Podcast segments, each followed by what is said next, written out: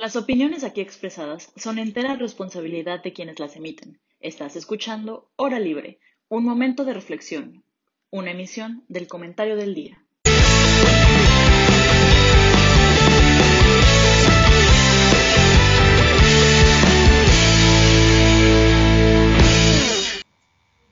Hola, ¿qué tal, queridísimo auditorio de Hora Libre? Muchísimas gracias por acompañarnos en esta cuarta edición de Hora Libre. Este, primero que nada, queremos agradecer muchísimo por habernos seguido ya durante un mes y que se queden con nosotros porque viene mucho más contenido próximamente. el día de hoy me toca moderar. Soy su servidor Pablo Ureña y les quiero presentar a la mesa que ya conocen. Ana Pau, ¿qué tal? ¿Cómo estás? Hola, Pablo, súper bien. ¿Y tú? ¿Qué tal? Todo bien, gracias. Isha, ¿qué cuentas? Hola, todo muy bien por aquí. va todo excelente. Sergito. Pablo, Isa, Ana Pau, ¿cómo están? Todos bien, camarada, muchas gracias. Y bueno, el tema de hoy es un tema que es un tema complicado, ¿no? No complicado porque sea difícil, sino complicado porque vamos a estar hablando de personas, no de cifras, no de indicadores económicos, sino de gente que día con día se levanta todas las mañanas a trabajar, a buscar el sustento de sus familias, pero que desafortunadamente la legislación no los ha apoyado lo suficiente, o no sabemos, eso es lo que veremos a lo del programa, es este tema del comercio informal. Eh, Isabel nos va a dar unos pormenores del comercio informal. Por favor, Isa, adelante. Vale, gracias, Pablo. Bueno, primero que nada es importante saber a qué nos referimos con la economía informal, ¿no? Y se refiere a toda la actividad económica de la cual no se tiene un registro o también de, puede ser que, el establecimiento sí esté registrado, pero los trabajadores no están dados de alta en el IMSS. Pero ¿y por qué es tan importante la economía informal? Es porque forma una parte súper importante de la estructura de la economía mexicana. Según los datos reportados del INEGI, en el 2018 la economía informal representaba un 22.5% del ingreso total. Sin embargo, las personas que trabajan en empleos informales son el 56.2% de la población ocupada. esto quiere decir que la mayor parte de los trabajadores tan solo aporta el 22% del, del PIB. Entonces, esto quiere decir que las remuneraciones o el valor agregado es muy bajo. Y bueno, no podemos clasificar la economía informal como algo bueno o algo malo, hay que analizarlo objetivamente, al menos eh, en un primer paso. Por un lado, es un sector productivo que permite que la mayor parte de la población subsista y también cabe mencionar que esta población pues, es de bajos recursos en su mayoría.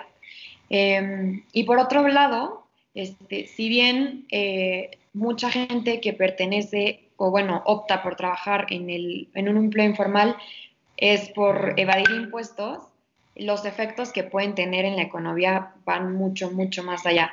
Pero bueno, Ana Pau y Sergio les van a platicar un poco más sobre los efectos en, la gente. Que, esto es un tema curioso, ¿no? Porque justamente, por un lado tenemos la parte económica, la parte dura, la parte de datos, y por otro lado tenemos la parte social. Entonces creo que Ana Pau tiene un gran insight de esto. Ella lo ha estudiado bastante. Entonces, a ver, Ana Pau, platícanos qué onda con esta parte social.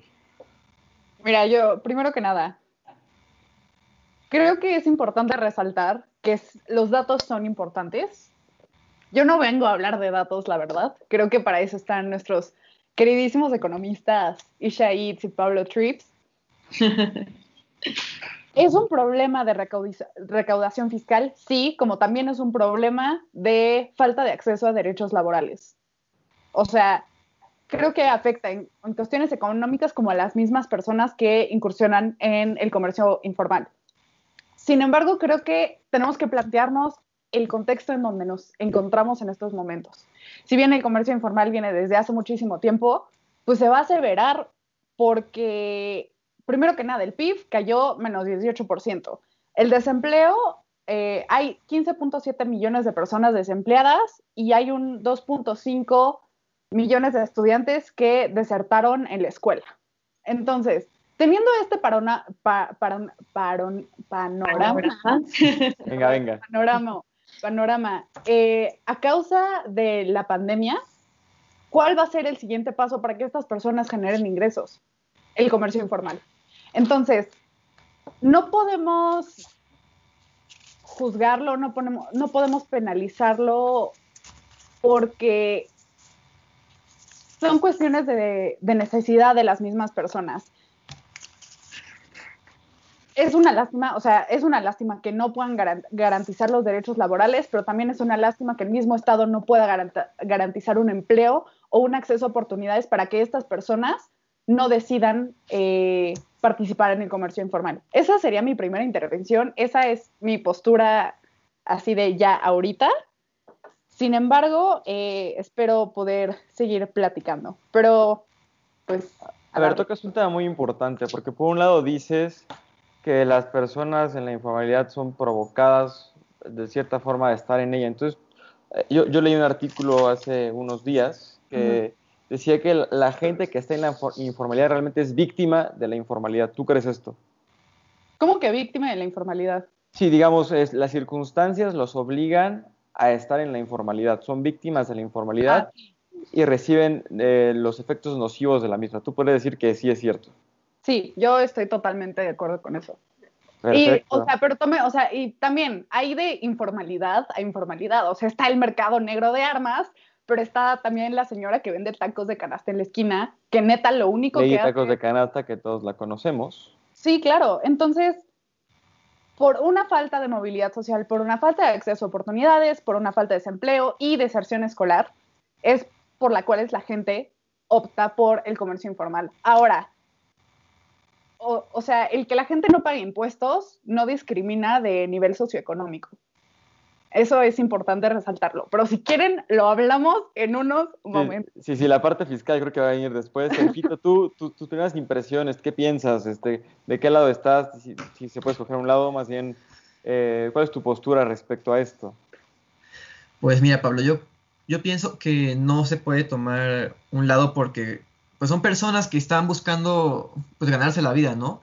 Puede ser que no sea de la manera bueno, de la mejor manera posible, pero pues persona que día a día sale pues, a luchar, tal vez ellos no lo ven de, la manera correcta porque no pagan impuestos, porque no declaran, pero es gente que prefiere salir a hacer eso a involucrarse en el narcotráfico, a robar, a, pues, a, dedicarse a otras actividades que son ilícitas, ¿no? Pero yo creo que para poder comprender eh, bien el, el, contexto en el que estamos debido al... ¿Cómo podemos decirlo? Pues sí, al comercio informal, yo creo que hay que, hay que ver la historia, ¿no?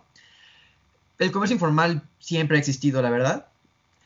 Sin embargo, en estos últimos, estas últimas décadas, específicamente a partir de los años 80, con la apertura, ahora sí que yo me voy a referir un poco más a Latinoamérica, con la apertura al mercado internacional, llámese el mercado con Estados Unidos, el mercado con, China, pues digamos que las empresas, los productos que vienen de esos países, entran en un mercado en el que tienen ventaja.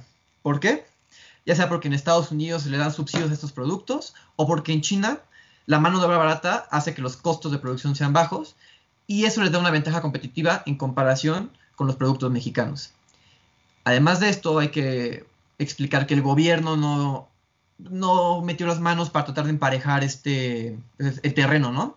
Esto ocasionó que muchas empresas quebraran, pequeñas y medianas, porque las grandes empresas sabemos que esos problemas no, no los pegan tanto, pero pequeñas y medianas empresas quebraron. Esto ocasionó que, bueno, que haya una gran migración, porque a partir de los años 80 también hemos visto que la migración se incrementó exponencialmente también hubo mucha, pues sí, mucha pobreza por lo mismo que había mucha gente que no tenía trabajo porque pues como quebraron las empresas donde trabajaban, tuvieron que buscar una nueva manera de, subsistir.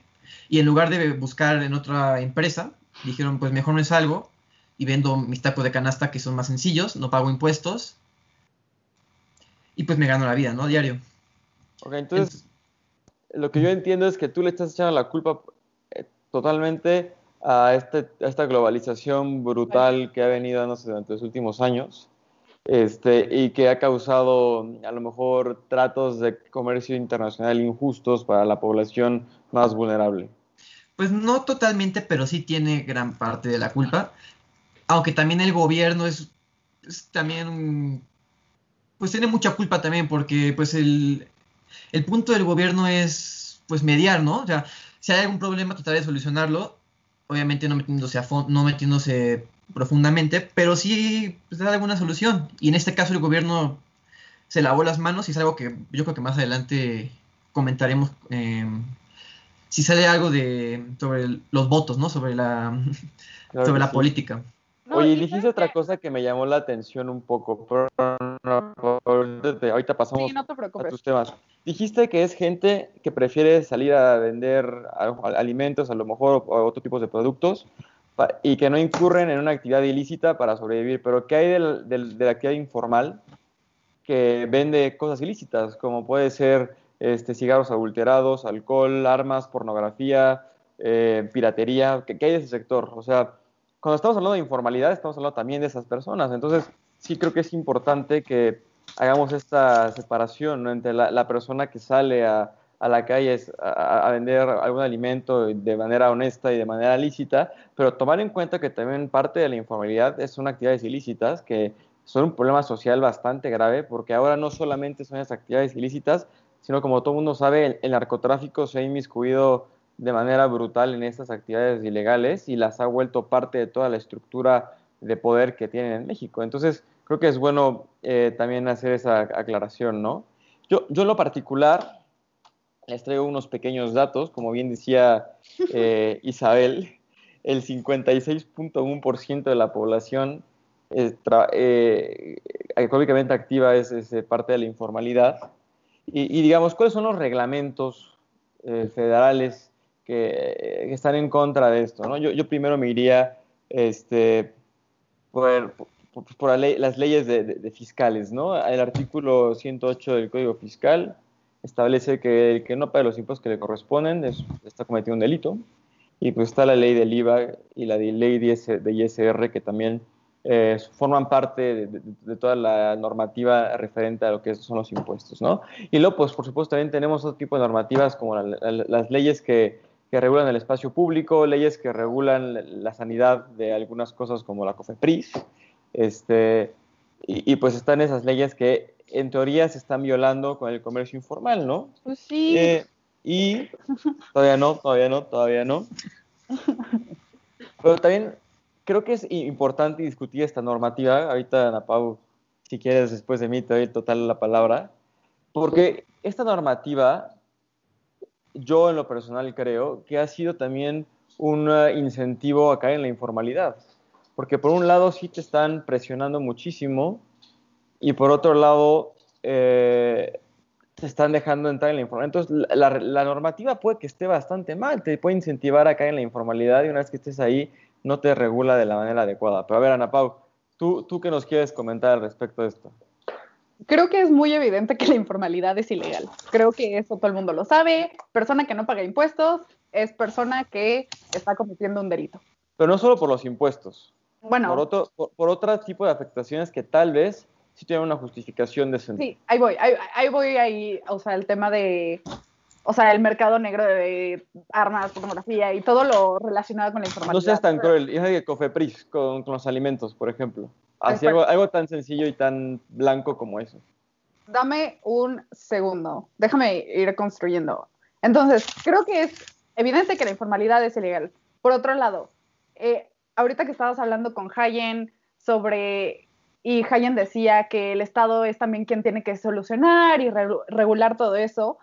Yo estoy de acuerdo con, esto. El Estado es quien tiene que regular el, comercio informal eh, que afecte pues, a, las personas, ya sea mercado negro de armas, ya sea pornografía y todas esas cosas que acabas de mencionar tú, Pablo.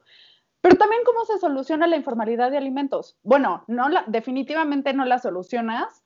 Em, decomisando 140 o sea, bicicletas en Polanco para que, ay, ya que la gente deje de comerciar. Ahí, primero que nada, Estado, date cuenta que le estás quitando un ingreso a las personas. de que trabajan y hasta cierto punto trabajan honestamente, ¿no? Te voy a interrumpir, Taito Ana Pau, porque lo que dices es muy cierto. Eh, de hecho, hay un reglamento de trabajadores no asalariados y en el artículo 58 se establece que no se pueden recoger los instrumentos de trabajo ni los utensilios. Entonces, lo, que hizo, lo que hizo la alcaldía es algo fuera de reglamento también. y es abuso policial. 100%. Y, ajá, y yo concuerdo con eso. O sea, a ver, el carrito de las personas cuenta como propiedad privada. Y si tú se los quitas, es robo automáticamente. Ahora, eh, en cuestiones de ilícito, eh, de de ilícito, como también se permite el comercio informal con cosas tan básicas como alimentos y se permite el comercio informal de cosas más feas y horrorosas, pues ahí, ¿qué nos indica? Que tenemos un Estado de Derecho horrible. Entonces, si ni siquiera pueden regular el mercado de la, eh, el mercado de la pornografía, el mercado de armas, el mercado negro de armas, pues menos van a poder regular eh, algo tan simple como el comercio informal tranquilo, ¿sabes? Entonces, no se puede tapar el sol con un dedo quitándole el puesto a algún trabajador o trabajador informal cuando el problema viene de unas raíces más profundas y se puede atacar de otro lado. Y ya es todo. Totalmente. Este, yo, yo creo que esto así es importante, el tema de la regulación, ¿no? Hacia dónde queremos llegar porque yo discutí con Ana Pau hace unos días en, Twitter, como acostumbramos a discutir ahora. Y este, eh, un momento llegó a otro y llegamos a la conclusión de que, eh, de, que sí, la regulación es necesaria, pero ¿cómo le haces para que la ley aplique a quien le tenga que aplicar, ¿no? Digamos, para evitar que la, persona que te vende la guajolota en la esquina del trabajo eh, incurra en un crimen, pero también puedas castigar al puesto en Tepito que se dedica a vender este, cosas de contrabando y estas mil cosas que estábamos diciendo, ¿no? Entonces, creo que esta parte de la regulación es muy importante. Creemos que es parte de la solución, pero ¿qué tal si ahondamos un poquito más este debate y nos vamos un poquito más a las causas y a los contras, ¿no? A ver, eh, Isabel, tú, tú por la parte fiscal, mi querida economista y compañera de clase, eh, Tú sabes eh, los problemas que representa la informalidad fiscalmente. Sabes que la mayoría de las personas que están en la informalidad, como decía, son gente de un sector vulnerable, que son los que más utilizan los servicios públicos como el IMSS y otro tipo de, instituciones públicas, que no pagan impuestos. Bueno, no, entiendo no pueden usar el IMSS, pero usan servicios como el INSABI, por ejemplo, que ahora es, que es un sistema de acceso universal a la salud. Entonces, ¿Tú, qué opinas de esta parte, de, que son las personas que probablemente usan más la infraestructura pública, pero son justo el 56.1% de la población ocupada que no paga impuestos? Los free riders. Son free riders, eso es lo que estábamos viendo, ¿no? Entonces tú, ¿cuál es tu approach en esto? Porque sí son free riders, pero a lo mejor son personas que ganan al mes menos de, ¿qué te gusta? ¿10 mil pesos o muchísimo menos? ¿Tú cómo tasarías esto? ¿Cómo tasarías a una persona? Tú ganas 10 mil pesos, te va a quitar mil pesos de impuestos porque papá ha estado. Entonces, eh, ¿cuál, sería tu solución a esto o tú, o tú qué piensas de esta parte fiscal? Pues creo que es algo muy, muy complejo, ¿no? Eh, incluso cuando se trae a la mesa el tema de los impuestos progresivos, porque si de por sí el, el porcentaje formal es el que sustenta en su mayor parte eh, el ingreso del cobro de impuestos, pues ahora si les quieres cobrar todavía más a ellos, porque son los que ganan más, pues todavía implica eh, pues un desincentivo para, para, la industria. Pero también por otra parte, pues como, como, dices, o sea, a lo mejor representa una mayor parte del ingreso eh, cobrarle mil pesos a un comerciante que cobrarle cien mil a una empresa, ¿no? Pero bueno, ese es un debate mucho, mucho más, más grande. Yo lo que creo es que se necesita un cambio estructural y, y no creo que solo sea parte, parte del gobierno. Creo que eh, la inversión juega un papel súper importante y es algo que este gobierno no, no está promocionando. Y como decía Ana Pau, ahorita con la pandemia claramente los, los índices de informalidad, pues claro que van a subir porque si antes no había inversión, ahora muchísimo menos. Entonces, si se crean nuevas oportunidades para trabajar en, el sector formal, es una forma de, atacar este problema de, la recaudación. Yo creo que esa sería la parte más sencilla, más que meterte en impuestos progresivos o no progresivos. Sí, creo, creo que el Estado se ha fijado más en, en, este impuesto a la gente formal que ver cómo traer a más gente del sector informal al sector formal. Eso es un hecho. Y creo que todos podemos estar de acuerdo en que Sí, estoy de acuerdo. la informalidad ha sido un problema que ha ido creciendo durante miles de, bueno, no miles de años, pero bastante tiempo. Estoy, estoy, haciendo uso de, las hipérboles. Hace siglos. Pero, ah, pero lo que también es cierto es que hoy, es, y, todos podemos estar de acuerdo, de que es el peor momento para tratar un problema con la informalidad, con la crisis económica que está viviendo en México. ¿Por qué no resolver el problema cuando hay bonanza? En cambio, decides resolverlo cuando hay época de vacas flacas y la gente lo que dice es un sustento. No, vacas flacas y aparte vacas muertas. o sea. Sí, sí, sí, es el, peor escenario, es totalmente. Sí, estamos Sergio, Otra pregunta. A ver, es un, hecho y se ha comprobado que varios de los carritos que Ana Pau mencionaba en el ejemplo anterior, así como otras cosas, de los espacios en, en, en la calle, en las esquinas, muchas son controladas por algún líder al que se le paga una cuota y que también hasta cierto punto es eh, parte de este sector informal, ¿no? Porque eh, al recibir cuotas en efectivo que claramente no declara, al pedir derecho de piso, al pedir este, un cobro por protección, estás haciendo participa este eh, empresario del sector informal.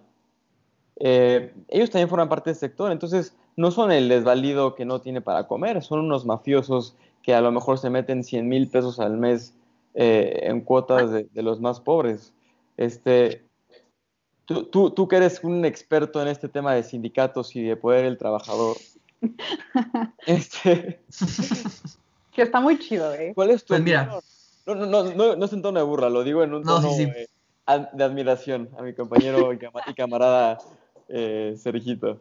Pues mira, justamente me ganaste el punto, porque ese es un problema del sector informal.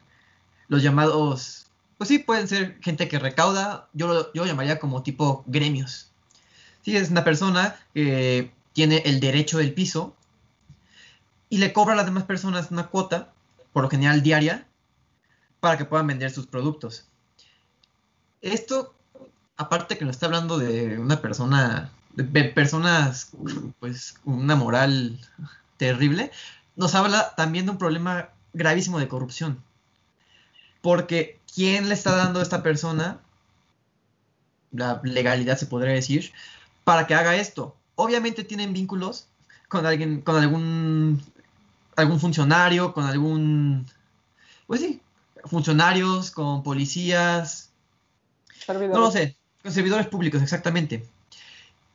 Y esto es algo que pues, se presta no solo a, la corrupción, sino también a la compra de votos.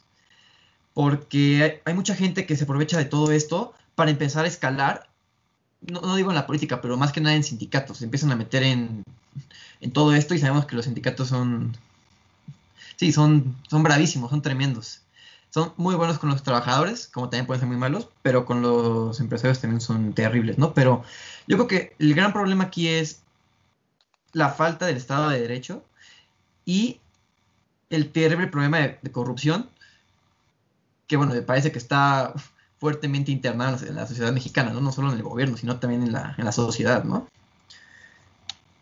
Y bueno, este, yo creo que algo que también que podría ayudar a, a solucionar o por lo menos a, hacer que la gente que, está en este sector visibilice cuáles son las ventajas de pues entrar al, sí, a la economía formal es hacerle ver los beneficios.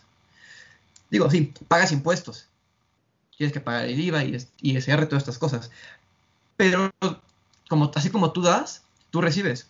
Recibes acceso, bueno, gratuito porque tú pagas tus impuestos, a la salud por medio del IMSS.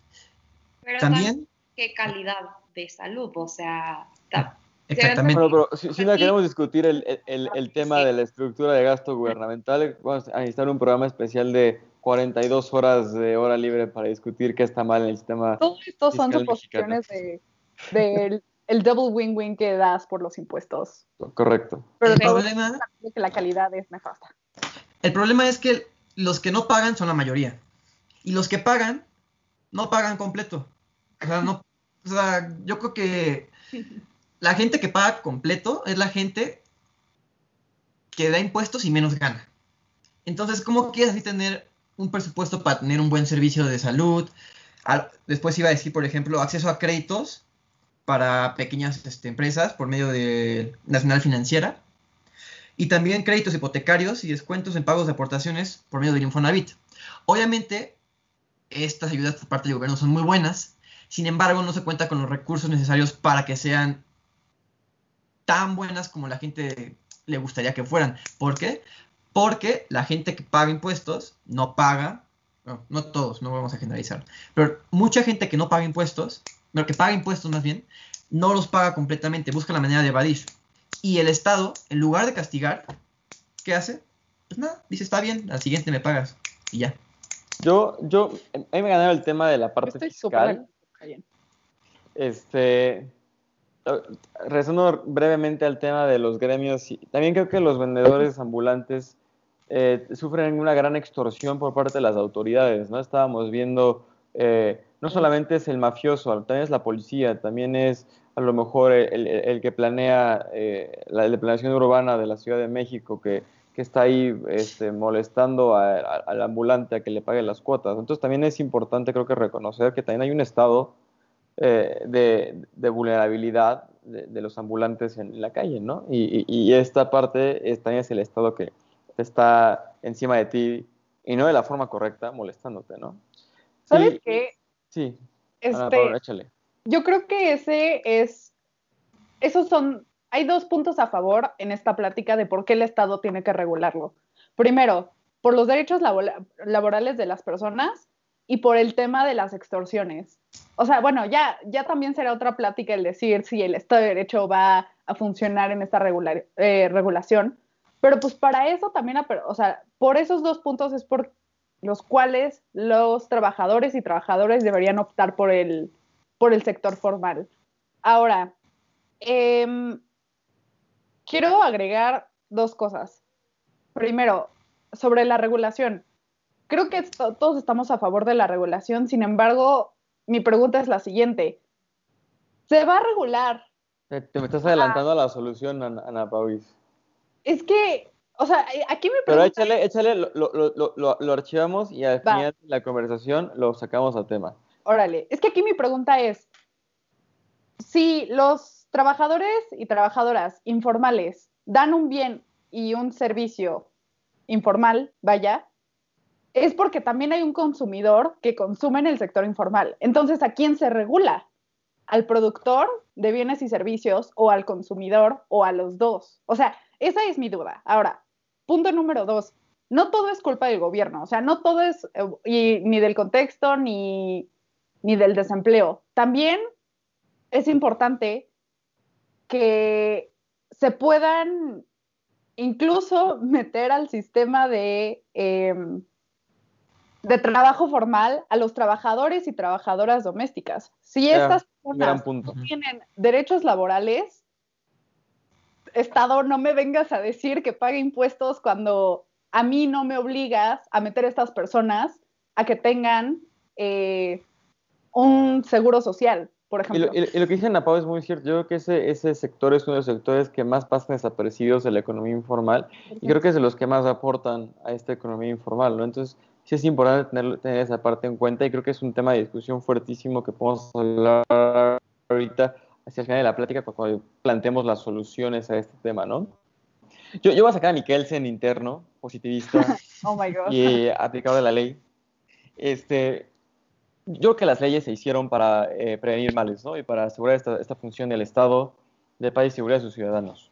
Eh, yo creo que para el gobierno y para cualquier Estado es imposible diferenciar a los sujetos a la ley, a menos que vivas en un esquema de common law que tampoco funciona al 100% así, no hay una ley base en la que tienes que, eh, que partir, ¿no? Entonces, yo, yo sí estoy a favor de que la ley se aplique duramente contra el ambulantaje y contra los este, comerciantes informales en la calle, Porque no puedes, no, no puedes distinguir justamente entre el ambulante bueno, eh, que, sale a, percibir el sustento de su familia, a, conseguirlo, y, y, a las gremios y a las uniones de, delincuentes que se ponen, no sé, en algunos sectores, en algunos lugares de la Ciudad de México, ¿no? Que todos conocemos muy bien, pero para mi propia seguridad no voy a mencionar.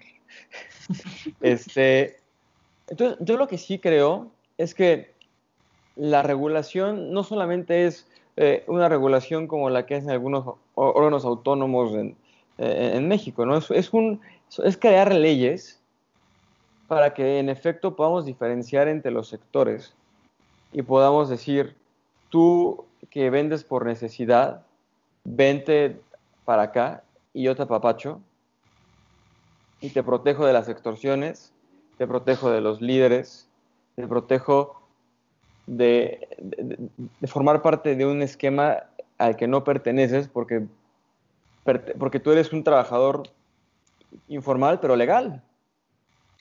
tu, giro no es un giro ilegal, no vendes cocaína, no vendes pornografía, vendes tacos de canasta en la esquina, en el centro.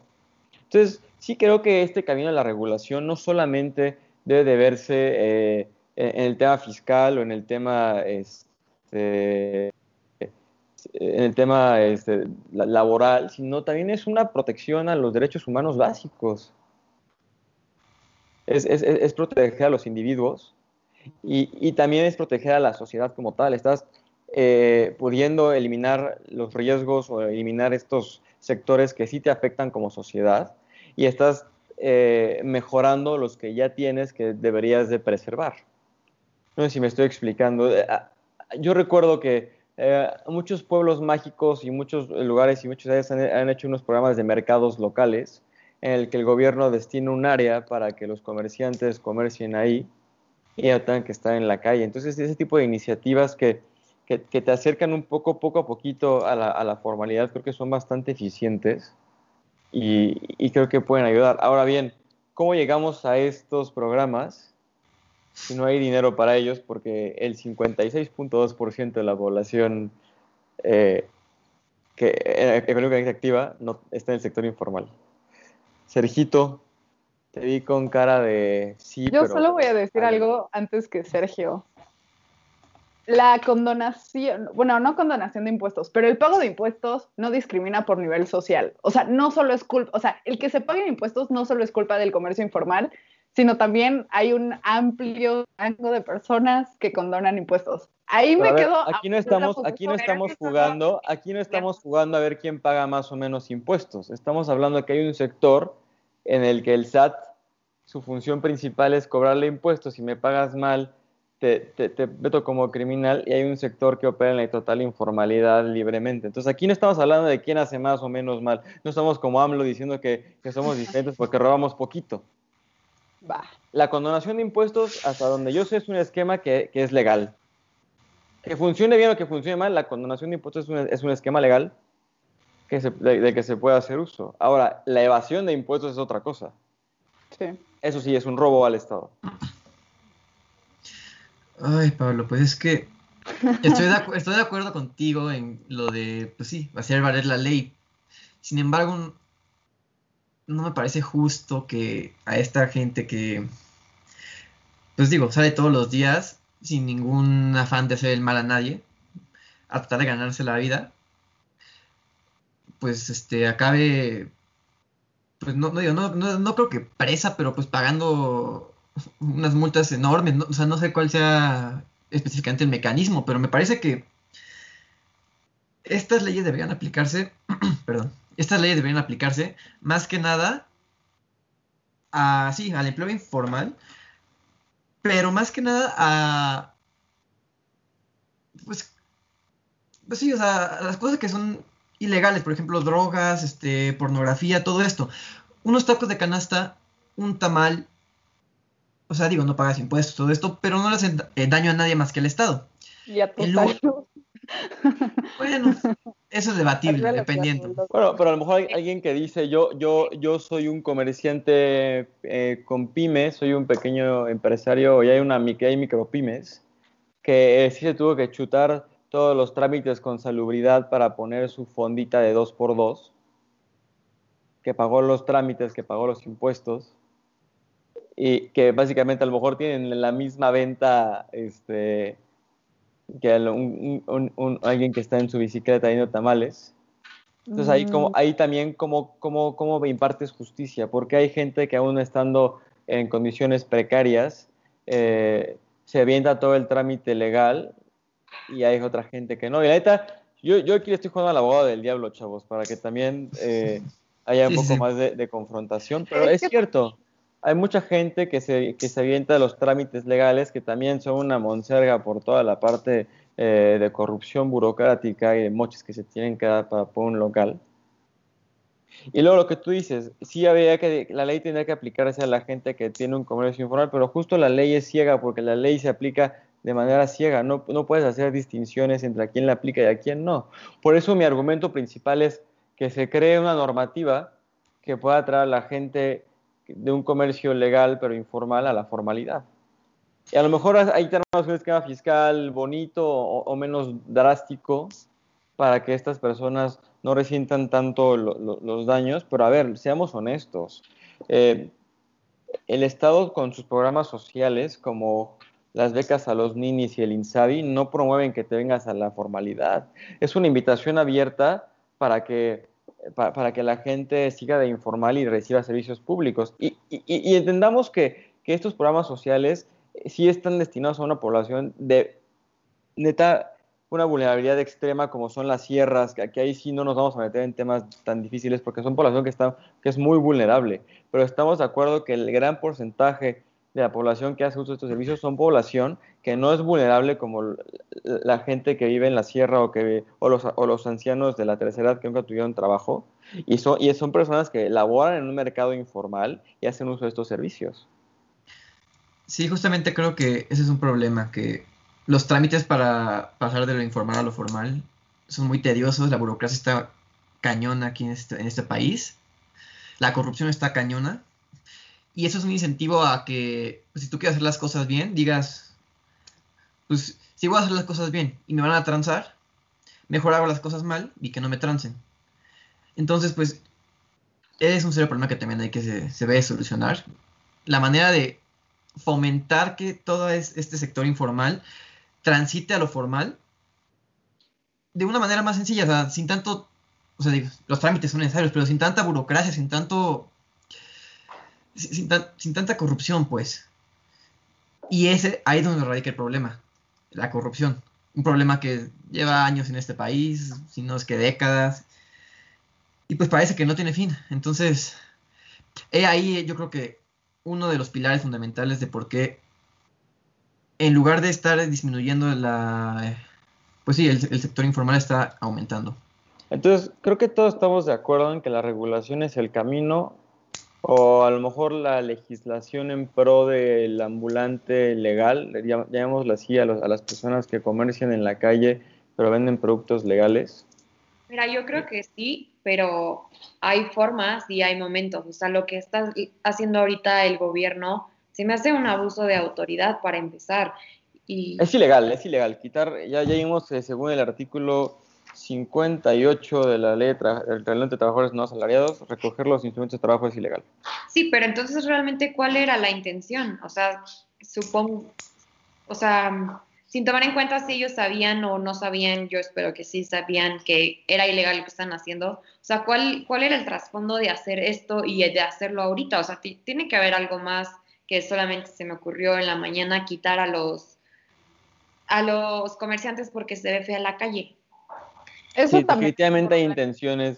De que, o sea, de que sea, o sea, de que se vea la calle mal y fea, porque, ojo, ¿dónde ocurrió esto? En la Miguel Hidalgo.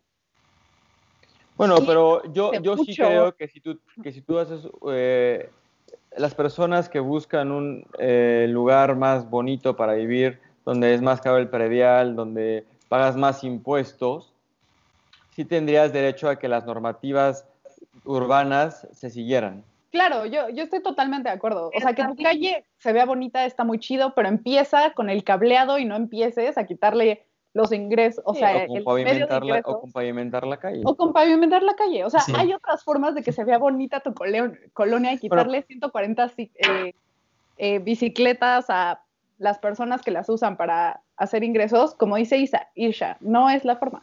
Pero mira, aquí, aquí llegamos a un punto, ahorita, te doy la palabra, es que aquí llegamos a un punto en el que hablamos del bajo presupuesto del Estado, o sea, quitar a, los ambulantes, ¿qué te cuesta? Nada, no te cuesta nada. dices, vayan y pues quítelos. Sí, te cuesta, porque haces uso de la fuerza pública. o sea, en cuestiones te, puede costar una elección, ¿eh? No, pero cuestiones monetarias. O sea, sí ya. Por ejemplo, ti te cuesta, pero ¿te cuesta lo mismo decirle a un policía, ve y quítame esos ambulantes? A que esté parado todo el día abajo de un semáforo haciéndole pase, pase, pase. O sea, te cuesta lo mismo a que querer pavimentar, querer este, invertir ahora sí que en infraestructura, que eso es mucho más costoso. Entonces, el gobierno creo que está yendo por la vía fácil en lugar de la vía, la vía complicada. Y la vía fácil nunca te lleva a nada bueno. Entonces, si, dijéramos, ¿cuál es la vía correcta para la regulación? Y si yo les preguntara a ustedes, háganme a lo mejor tres propuestas que ustedes creen eh, prudentes o, buenas para que las personas se acerquen a la formalidad y no solamente eh, sea para pagar impuestos, o, sino, pero sino que realmente eh, reciban un beneficio, ¿no? Porque yo, yo como economista siempre he manejado los incentivos eh, para, para, para, tomar decisiones, entonces yo sé que si al ambulante no le ofrezco algo porque él me paga impuestos, no se va a venir para acá, ¿no? Entonces, buscando, unas, buscando propuestas conciliadoras entre el, eh, entre el Estado eh, formal y el informal, ¿ustedes qué me dirían? ¿Cómo le dirían? ¿Sabes qué? Imagínate, Ganapau, tú vendes tacos de canasta, Isabel vende guajolotas y Sergito, ¿qué te gusta vender, Sergito? Ropa.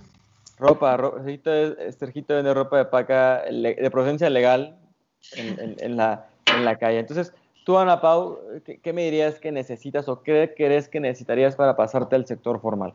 Por ejemplo, eh, creo que algo muy acertado de lo de Lady Tacos fue que le pusieron un puesto eh, propio y estable, vaya, en la Ciudad de México. Entonces, si el Estado puede, esto se me acaba de ocurrir ahorita, creo que no hay ningún fundamento econométrico en lo que voy a decir. Yo te corrijo, no te preocupes. Este, pero es más fácil el poderle darle los medios a las personas para que sigan en su, en su trabajo que simplemente darle créditos. Es decir, un crédito, pues sí, te ayuda para que la persona eh, pues haga con el dinero lo que quiera, pero si tú le ofreces ponerle, o sea, un lugar específico, también diseñado urbanamente para que no se vea tan feo, pero le puedas decir, mira, yo a cambio de que te formalices, te pongo tu puesto. Y ya, o sea, no, no necesitas nada grande para que, para que no, no se arme o, o las personas te digan que no. O sea, creo que esa, eh, lo que pasó con Lady Tacos fue muy acertado. Sigue, sigue produciendo los ingresos que, que necesita. Ella está feliz, el Estado está feliz. Y yo creo que con una, con una aplicación de, bueno, con, un, con ese tipo de medidas, todo estaría muy ah, bien. Te voy a picar un poco ahí en el argumento. Dos cosas. Eh, ¿No crees que este otorgamiento de un local eh, vaya a, hacer que surjan preguntas como ¿por qué ella sí y a mí no entre los ambulantes? La primera. Es que y la, y la segunda, a las personas. sí, pero tienes recursos limitados. Realmente es imposible que todos los ambulantes vayan a tener un espacio eh, en el centro menos. Y dos, sí se ha demostrado que el otorgar créditos con tasas muy bajas a plazos muy cómodos tiene mejores resultados que entregar las cosas, porque la gente se compromete y tiene un compromiso de hacer estos pagos, porque es este quid pro quo que, surge entre Estado y, ciudadano, ¿no? Entonces, la primera, tú constitucionas el problema que te digo al principio, y la segunda es, si yo te he dicho lo que te dije, seguirías pensando que es correcto entregar los recursos en vez de a lo mejor condicionarlos a ciertas eh, eh, cosas que, puedan también garantizarte un uso adecuado.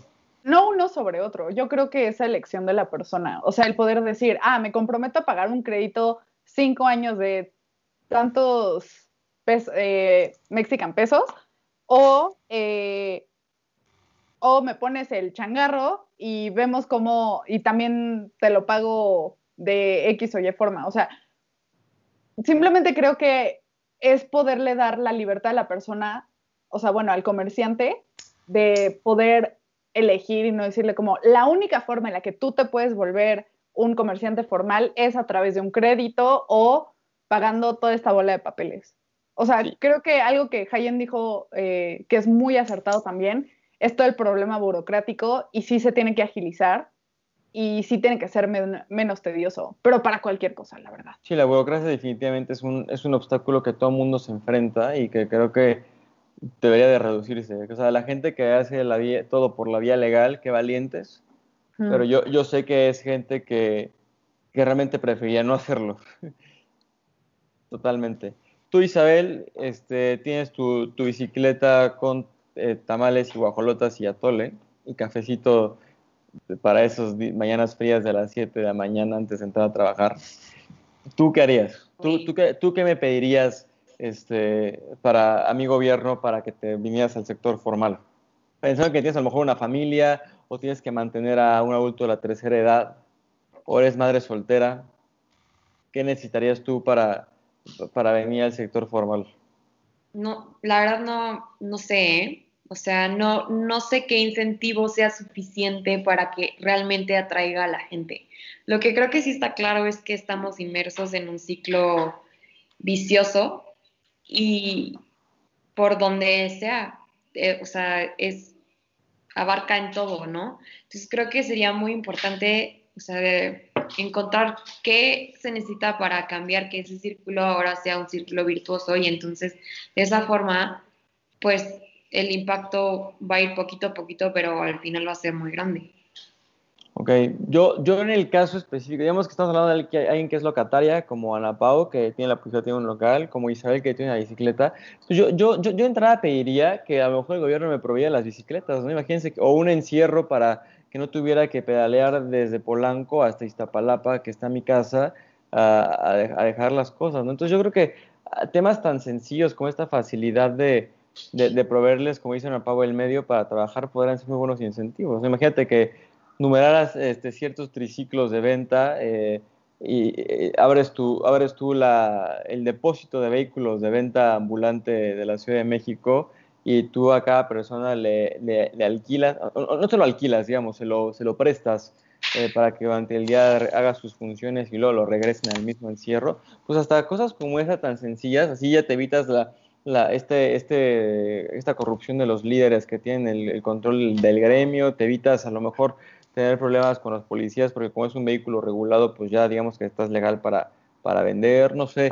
Yo, yo recuerdo que en Pol el que tú le provees la bicicleta o el medio o el local no, no lo hace formal, ¿no? No lo hace formal, pero invitas a las... O sea, condicionas eh, el uso de estos vehículos a que, a que sean alguien registrado por lo que te registres en el SAT. A, lo mejor no en el SAT, no, pero sí que hay un registro de, de comerciantes ambulantes de la Miguel Hidalgo, por ejemplo, ¿no? No sé, no sé. Eh, yo recuerdo que en Polanco mucho tiempo, no sé si siga porque pues COVID y sana distancia y no restaurantes de mucho tiempo, pero yo recuerdo que en los restaurantes cuando iban a vender algunas cosas, eh, varios comerciantes traían un gafete que decía que están autorizados por la alcaldía a venderte eso, ¿no? Entonces, también yo lo veo súper bien para el consumidor, porque tú sabes que estás consumiendo un producto de calidad que ha pasado por a lo mejor alguna regulación de, salubridad. Cuando te estés comiendo tus tacos, sepas que es el, eh, un ejemplo muy mexa, que es carne de res y no carne de perro, ¿no? este, entonces, yo creo que este, este que haya la regulación, es, sí, sí puedas ah, diseñarlo de manera en que sea benéfico para tanto los comerciantes ambulantes como para el consumidor también de este lado, ¿no? También a veces es muy molesto eh, ver a la persona que se acerca a venderte algo en la calle, pero que claramente está en un estado inconveniente o algo así, que son los menos, pero también haciendo esto, pues evitas que ciertas situaciones sucedan, ¿no? Y entre, entre tú más puedas eh, regular al, comercio y, y, lo que yo quiero que quede claro es que los comerciantes son grandes personas y son una base importantísima de, la sociedad. El, trabajo informal aporta 22% del PIB. Entonces, yo lo que esperaría una regulación es una regulación en que dejáramos de pensar en el comercio informal como en algo sucio, en algo eh, por atrás. Hay que diferenciar entre ah. comercio pero sí, estoy de acuerdo. digamos, la, percepción básica de la comida callejera, por ejemplo, es, que es sucia, que no tienen regulaciones de sanitarias y eso. Yo, yo lo que quiero es una legislación que también permita que esa idea cambie porque no es la, no es la correcta. Es gente que se esfuerza todos los días para salir a buscar el sustento en sus casas. No sé, no sé cómo lo vean. O sea, es una, es una, eh, se me fue la palabra ahorita, eh, pero que es una legislación que, ah, propicia. Que, les dé el honor que merecen. La dignidad. La dignidad, que, dignifique su trabajo, justamente. Sergio, me ganaste, esa es la Me gusta eso de dignificar el trabajo de los comerciantes informales. Porque día es una, bueno, no puedo decir malas palabras, pero empieza con CH y acaba con GA. O sea, son gente que se levanta a las 3 de la mañana o incluso antes a, hacer a preparar los alimentos, a, que tienen un trayecto larguísimo para llegar hasta donde tienen que empezar a vender que se fletan en neta horas, ¿por cuánto te gusta de utilidad así al día? Eh, a lo mejor sigo mil pesos, creo que ya estoy exagerando muchísimo, muchísimo. Que muchas veces tienen que cuidar a los hijos, que, o sea, que tienen mil situaciones alrededor de ellos. Entonces, creo que lo que también les debe el Estado es una legislación correcta para que dignifique su trabajo. Y así cuando tú piensas en comercio informal, piensas en los barbajanes y en las lacras que te venden pornografía y te venden cigarros adulterados y te venden otro tipo de cosas que están fuera de la ley. Y cuando piensas en, el comercio ambulante eh, del que estamos hablando legal, piensas en personas que se esfuerzan todos los días para venir a, a ganar el sustento, ¿no? Yo creo que eso sí es muy necesario. Mm, pues mira, Pablo, yo, te voy a dar mis dos, dos ah, ideas que se me acaban de ocurrir. Faltó Sergito que, que, que, vende ropa en el centro. Pues mira, tú mencionabas algo que me, me sonó muy, no sé, o sea, muy emprendedor, te podría decir. Los mercados. O sea, que el gobierno construya una zona, por ejemplo, yo creo que todos hemos ido aquí a Coyoacán, por ejemplo. El mercado de Coyoacán es un edificio gigantesco lleno de locales, donde tú llegas, pagas una cuota, te estableces ahí, tienes servicio de agua, de luz, y vendes ya sea tu comida, tus tacos, tus quesadillas, lo que sea, ropa, puedes vender, no sé, lo que tú quieras vender. Sí.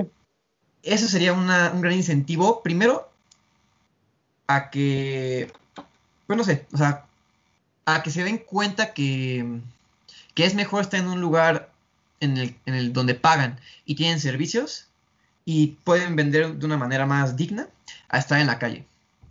Y otra idea ahorita se me acaba de ocurrir, no sé qué tan buena sea, pero que en lugar de que cada uno pague sus impuestos, por ejemplo, de que Doña Lucha paga sus, sus impuestos por las quesadillas, eh, don Juan paga sus impuestos por la ropa, que en estos mercados haya como un tipo representante, un, capataz, alguien que, que esté al cargo de, ¿cómo se llama así? Hacia al cargo de, a, ver, eh, estoy diciendo a los sindicatos, pero quieres poner un capataz a cargo del mercado, Sergio. O sea, no, es, que no es la palabra, pero un representante, un representante legal en donde te diga, mira, el local cuesta tanto, tú me vas a pagar tanto de cuota.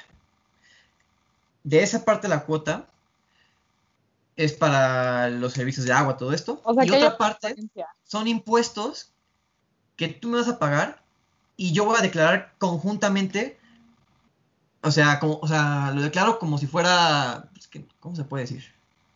Pues esa, o sea, una persona reúne los impuestos de todas las personas y declara, pues. Haces una vaquita de operaciones del día 20, ¿qué, día es 27 de agosto, se ganó tanto por el mercado y se declara tanto y se usa para, y se usa para el mercado, tal vez, digamos, como si fuera una, a lo mejor una cooperativa, no sé. Exactamente. Eh, y de esta manera evitas todo el rollo de la burocracia de que, ah, tengo que ir a, a, a hacer las firmas, a los, el papeleo, todo esto, y ya no vendí mis tacos en un día. O sea, todo eso se lo dejas al representante que es el que se va a encargar de todos los temas legales, se podrá decir, y tú te encargas de vender. Te pues limpia de todos los problemas de la burocracia, todos los problemas legales, porque se lo delegas a otra persona, y esa persona va a estar, obviamente, podemos decir que, pues sí, o sea, va a estar va a tener licencia del gobierno para poder hacer eso, porque si ah, no vamos a sacar en lo mismo de los gremios de que pagan una cuota y yo te protejo, no, en este caso no, en este caso tiene que tener licencia del gobierno. Pues sí, puede ser un buen tema y creo que eh, sí tiene que rescatarse esa parte, ¿no? Creo que las cooperativas funcionan bastante bien en algunos sectores de la población y justo en los sectores este, más necesitados, ¿no? Donde la gente se apoya entre ellos porque tienen las mismas... Eh, eh, pues, los mismos eh, problemas y los mismos, eh, las mismas circunstancias, ¿no? Entonces, nos sacamos al final del programa, les voy a pedir que me den sus conclusiones rápidas. Empezamos con Isa. Isa, conclusión rápida. TikTok, porque te voy a interrumpir para que los demás les dé chance a decir algo. ok. Este, pues mira, yo creo que es un fenómeno muy, muy complejo que llega dentro de la estructura a lo más íntimo del, del país.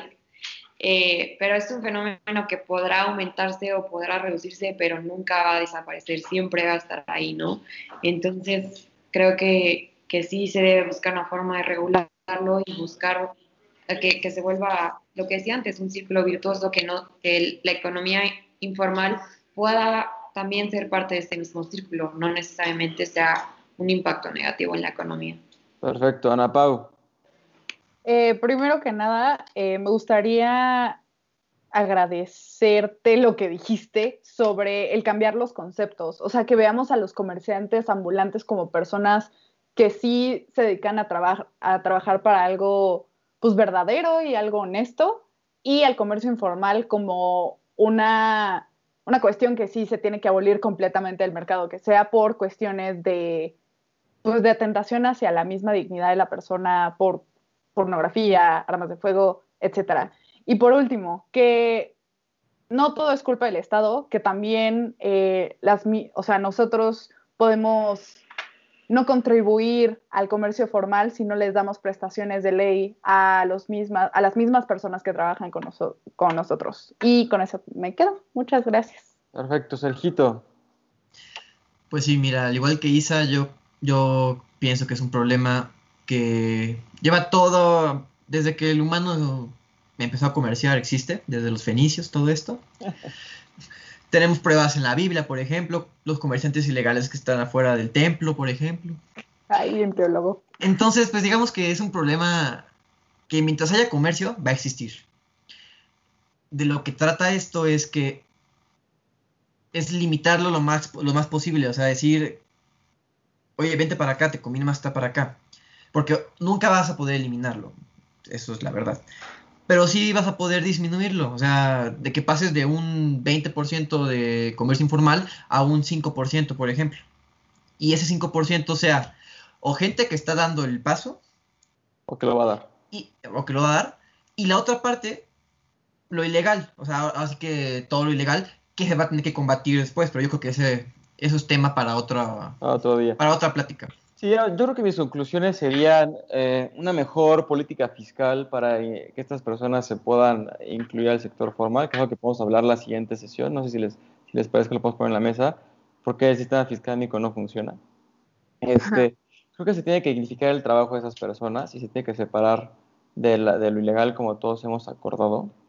Y creo que se tiene que legislar eh, fuera de los politics y más en policies. Creo que se tiene que pensar más en los impactos y en un bienestar social colectivo. 100%.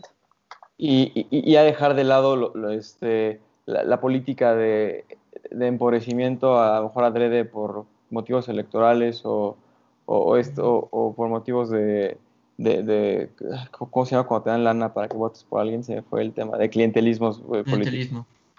Entonces, yo creo que sí, sí es un tema muy importante. Y, y, y, lo central, estamos hablando de personas, que se ganan el sustento de la familia y que se ganan a lo mejor para ayudar a, otras personas que, de las que dependen de ellos, ¿no? Entonces... Se salió lo humanista. No, yo soy humanista, soy positivista, pero soy humanista al final del día. Yo, yo quiero que se cumpla la ley, la ley, pero quiero que la ley sea justa para todo el mundo. Eso es lo, lo, que me gustaría concluir de mi lado. Sí quiero que se cumpla la ley, pero que las leyes hechas bien. Este, llegó, llegó al final nuestra emisión. Querido auditorio, les agradecemos muchísimo habernos sintonizado. Y no olviden seguirnos en Twitter en arroba comentario en Instagram también como comentario. Y el sitio oficial es www.comentarioeldia.com. Hay miles de artículos, miles de cosas que pueden revisar de profesores, alumnos eh, y, gente súper especializada en los temas. Y pues les queremos agradecer muchísimo que nos sigan sintonizando. Eh, ha sido un mes de nuevos retos y de nuevas este, experiencias para mí, para la otra mesa con Jaime, con Fer, con Michi, con Emilio. Pero les agradecemos muchísimo que estén aquí y pues eh, que nos sigan sintonizando día con día. Los agradecemos mucho. Esperemos que tengan una buena tarde. Cuídense mucho. Esperemos que todos estén bien y sus familias también. Y nos vemos la próxima semana, jueves, una y media, en Hora Libre. Muchas gracias. Bye.